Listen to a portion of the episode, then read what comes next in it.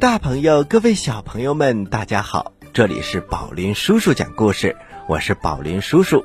我们每天为大家送出精彩的故事。是的，小朋友们，我每天都听宝林叔叔讲故事，我真的没有长蛀牙，而且我的肚子越来越大，吃的越来越饱。每一次宝林叔叔的盒饭都被我吃光，所以大家一定要听宝林叔叔讲故事，因为他一讲故事就没有功夫保护他的盒饭了。呃，小青蛙呱呱，你说的是绕口令吗？欢迎来到故事一箩筐。今天的节目，我们继续给大家讲《辛巴达航海历险记》。吃葡萄不吐葡萄皮，不吃葡萄倒吐葡萄皮。好故事快到我的筐里来！哎呀，故事装的太满了。故事一箩筐，越听越聪明。《辛巴达航海历险记》第九集。话说，老航海家辛巴达。正在讲述他第三次航海的经历。搬运工辛巴达小伙子，他认真的听着。老先生，你们发现了一个巨大的怪物。这个怪物把船长抓起来了，他到底要干什么呢？小伙子，我都不太想讲这一段，但是我还是要告诉你，目的是要告诉你们。生活是多么的不容易，外面是多么的危险，攒下一些财富是多么的难。那个巨人看上了船长，他觉得他符合标准。船长强壮，虎背熊腰，所以他像老鹰抓小鸡一样，把船长提了起来。然后又向地上使劲的摔，他狠狠地捏住了船长的脖子，咔嚓一声，船长的脖子立刻被拧断了。只见那个怪物取来了一个长铁叉，就像烤鸡翅膀一样，把船长在熊熊的烈火上烤了一烤，翻翻个，然后像平时吃烤鸭一样。就把船长给吃掉了，吃完之后就往高凳上一躺，紧接着呼噜声就响了起来，那个声音呐，简直跟打雷一样。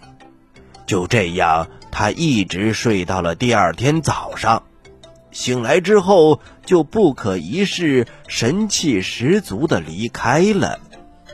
我等他离开了一段时间，想他可能已经走远了，这才有胆量说话。一想到昨天晚上的场景，就觉得非常的可怕。有的伙伴已经放声大哭起来，他抱怨着说：“就算海水把我们淹死，或者猿人把我们吃掉，总比被这个怪兽烤着吃好。”这可怎么办呢？看来我们只能等死了。谁能来救救我们呢？我们勉强打起了精神，到外面去寻找逃生的办法，或许可以找到避难的场所。我们在岛上走了整整一天，几乎把岛上所有的地方都走了一遍，但是。毫无收获。天又黑了，我们没有其他的地方可去，不得已又胆战心惊的回到了那栋房子里。我们刚刚坐好，像昨天一样，地面又震动了起来。紧接着，那个巨大的黑色怪物又出现了。他又在我们中间寻找了一位比较满意的人，照着昨天的办法又美餐了一顿，然后又睡了一觉。天亮之后就离开了。老先生，你们千万不能这样坐以待毙，一定要想办法。是啊，所以等怪物走了之后，我们大家就凑到一起开始研究对策。有人说了，这种手段太残忍了，让人无法忍受。我们一定要想办法把这个怪物给杀掉。是的，是的，我们必须干掉这个祸害。我有一个建议，我们大家一起行动起来，先做一个木筏，然后再同心协力想办法把这个怪物杀掉。退一步说，就算不能杀掉这个怪物，我们也可以利用木筏逃离这里。即使我们不幸掉到海里被淹死，也好过被这个怪物烤着吃强。呃，是啊，烤着吃，我都想起了烤串喝啤酒了。好了好了，我们还是抓紧时间想办法。咱们要齐心协力。好，好，好。然后我们大家齐心协力，把屋里的木板和木头都搬到了屋子外面。大家一起动手，很快一张木筏就做好了。我们把它拴在了海边，把一切都准备好之后。然后又偷偷的回到了那间房子里。过了不大一会儿，地面又震动了起来，那个黑色的巨大怪物又在我们面前出现了。他把我们所有的人都审视了一遍，然后如饿狼一般选定了食物。他刚要张嘴，我们就从四面八方一拥而上，每个人。都准备了一个铁叉，我们一起拿着铁叉向他的眼睛戳去。顿时，怪物的眼睛瞎了，他立刻狂叫了起来，喊叫声像打雷一样。还有两个同伴拿着刀，把他的耳朵也割了下来。就这样，他没有了眼睛，没有了耳朵。怪物惨叫着。我们欢唱着：“两只老虎，两只老虎，跑得快，跑得快。一只没有眼睛，一只没有耳朵，真奇怪，真奇怪。”呃，当然，这不是两只老虎，是一只怪兽。当时这种场景啊，我们吓得半死。怪物从地上爬起来。不停的叫着，他要抓我们，但是他的眼睛看不到了，也抓不到我们。就这样，他一直挣扎，然后踉踉跄跄的离开了。他的吼叫声震天动地，恐怖的不得了。老先生，你们真是太厉害了，竟然把怪兽给打跑了。哎，哪有那么容易？我们刚刚放松了一下，可是眼前的情景让我们的心又提了起来。只见外面又来了两个更加高大、更加丑陋的怪兽，不知道他们是不是那只瞎子怪兽给带过来的。我们都被吓得魂飞魄散，于是我们拼命的朝海边跑。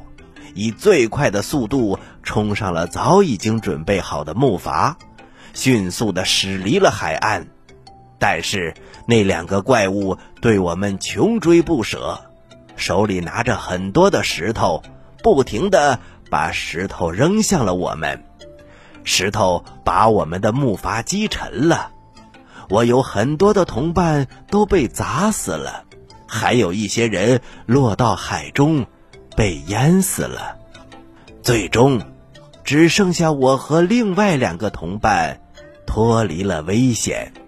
我们三个人乘着木筏，毫无目的的在海上飘啊飘啊，不知道飘了多长时间。我们终于到达了一个小岛上，可是当时我们觉得。有了生存的希望，可是却走入了另外的危险。小朋友们，航海家辛巴达终于逃了出来，但是他们又来到了一个更加危险的小岛。接下来又会发生什么样的故事呢？咱们下期再说吧。好了，小朋友们，故事我们先讲到这儿，休息一下，一会儿我们接着来讲这个故事。嘘，小朋友们安静了，准备听宝林叔叔讲故事了。这里是宝林叔叔讲故事，我们揉揉耳朵，接着来听故事吧。听宝林叔叔讲故事，越听越爱听。《辛巴达航海历险记》第十集。话说，航海家辛巴达在讲述他的第三次航海的经历。这一次啊，惊险万分。他们逃出了猿人山，前面来到了一个小岛上。搬运工辛巴达，他高兴极了。老先生，这个小岛一定很安全。是啊，我们三个也是这样想的。一开始，我们觉得生存有希望了，都异常的高兴。由于呀，刚才。惊吓过度，我们都筋疲力尽了。没走几步，脚就不听使唤了，再也走不动了。天一黑，我们就躺在地上倒头便睡。但是没睡多长时间，一阵响声把我们惊醒了。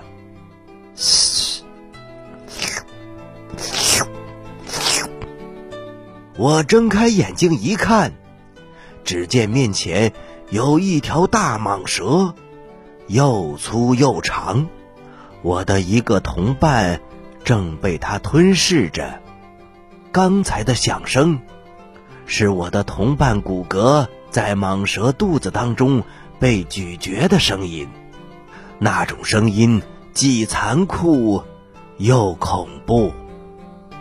这一刻。巨大的危机又笼罩着我们。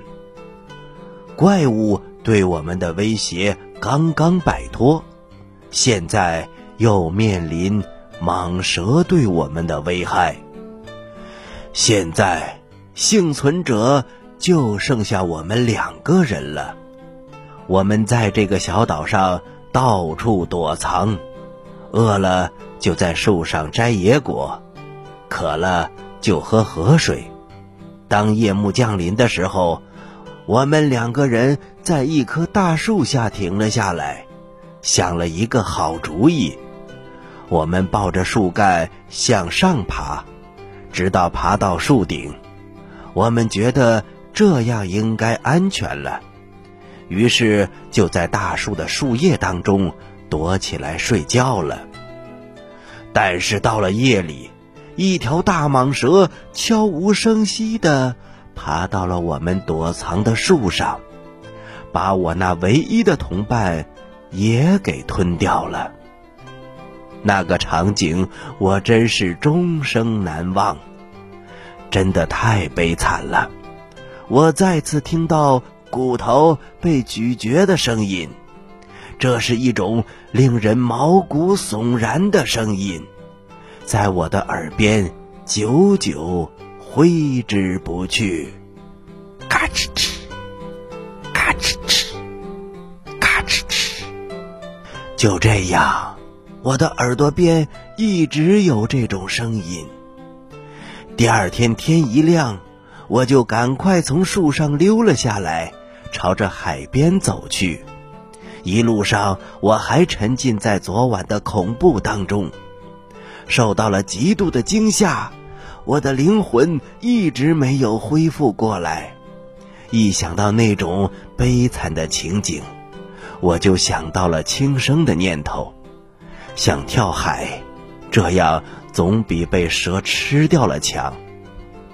后来呀，我找了几块宽木头，把它们紧紧地捆在我的四肢上。感觉我被装在了一个木笼子里，这样才能安心的睡着。那天夜里，我看到大树下面又来了一条大蟒蛇，它一直爬到了我的眼前，但是那几块木头像盔甲一样，把我牢牢的圈了起来。蛇根本没有办法吃掉我，它只能一直围着我转了一圈又一圈。我也一直盯着它，我都快被吓死了。它在我的身边待了一会儿，然后又离开了。但是过了一会儿，它又回来了。就这样反反复复，整整折磨了我一个晚上。但是，它最终还是不能把我吃掉，最后失望的走开了。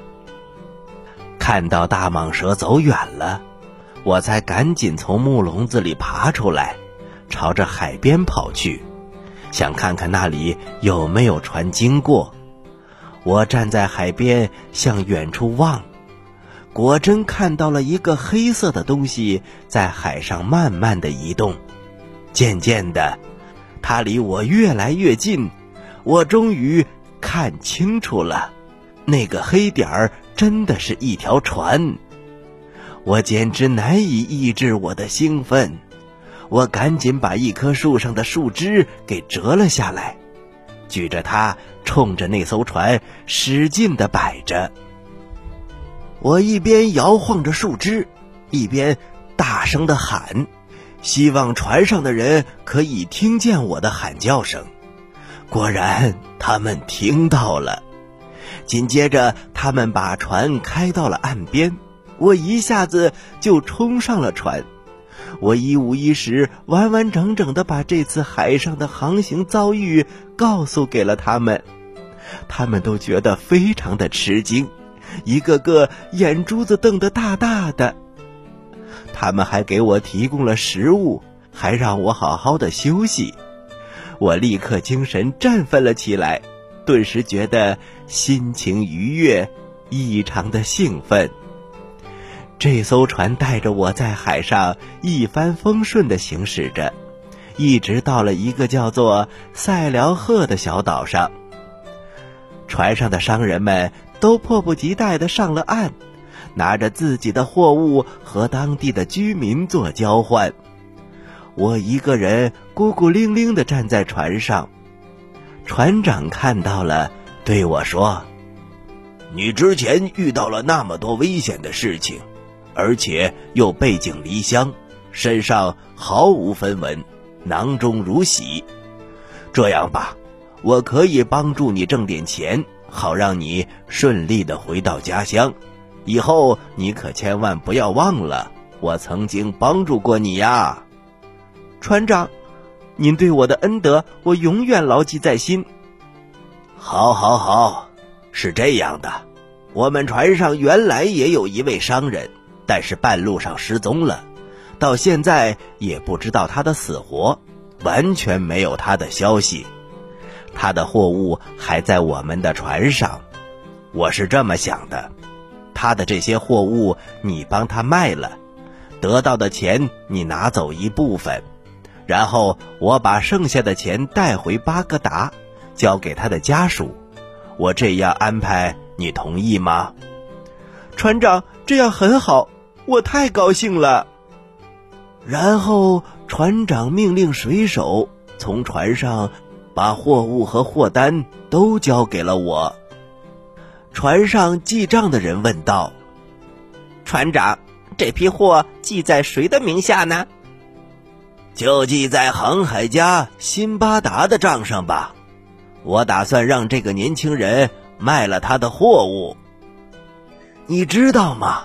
当我听到我的名字从船长嘴中说出来的时候，我不由自主的大声的喊：‘我就是航海家辛巴达，船长！’”我还没有死，我还活着。然后我非常详细的跟船长讲述了我的遭遇。旅客们听我讲完，都走到了我的跟前，他们并不完全相信我说的话。我一说到钻石山，其中一个商人一下子就爬了起来，他走到我的跟前，跟其他旅客们说：“伙伴们，还记得我以前跟你们讲过我在钻石山当中发生的事情吗？在钻石山上，我和我的同伴们宰了一只羊，然后把它扔到山谷当中，让钻石粘在羊的身上。结果那只羊的身子底下居然躲着一个人。”当时你们都不相信我说的，说我在欺骗你们，我还受到了你们的嘲讽。但是你们总该相信我了吧？当时躲在那只羊身下的就是他，他为了弥补我的损失，送给我很多的宝贵钻石，跟我一起回到了巴士拉，然后他就回到了他的家乡，我也回到了我的家乡。他告诉我他的名字是辛巴达，还跟我讲了很多他亲身经历的离奇故事。事实胜于雄辩，我们两个说的都是事实。船长听完商人的话，走到了我的眼前，他盯着我看了又看，想了又想：“你的货物有什么标记吗？你还记得吗？”于是我就把我的货物的种类和特征告诉给了船长，还向他讲述了我从巴士拉上船以后和他经历的事情。船长听过之后，终于相信我就是航海家辛巴达，他非常的高兴，他把所有的货物和钱财原封不动的还给了我，我把它们都卖掉。又赚到了一大笔钱。以上就是我的第三次航海旅行，同样是又惊又险。我第四次航海旅行的经历，就只能明天再讲了。搬运工辛巴达依依不舍的离开了航海家辛巴达的家，他非常期待能够听到第四次航海的故事。小朋友们，辛巴达的第三次航海已经结束了。到了下一次，他就要讲第四次航海的经历了。咱们下周一接着来听这个故事吧。接下来是呱呱提问题的时间，请小朋友们做好准备。你说为什么我总是这么开心呢？你帅呗？你有钱？不对，因为我每次听故事都能回答对小青蛙提的问题。嘿嘿嘿嘿嘿，呱呱提问题喽！小朋友们做好准备哟。小朋友们，在这个故事当中，辛巴达他们从巨型怪物那里逃了出来。请问，一共逃出来几个人呢？你有几个答案可以选呢？一，辛巴达一个人；二，两个人；三，三个人。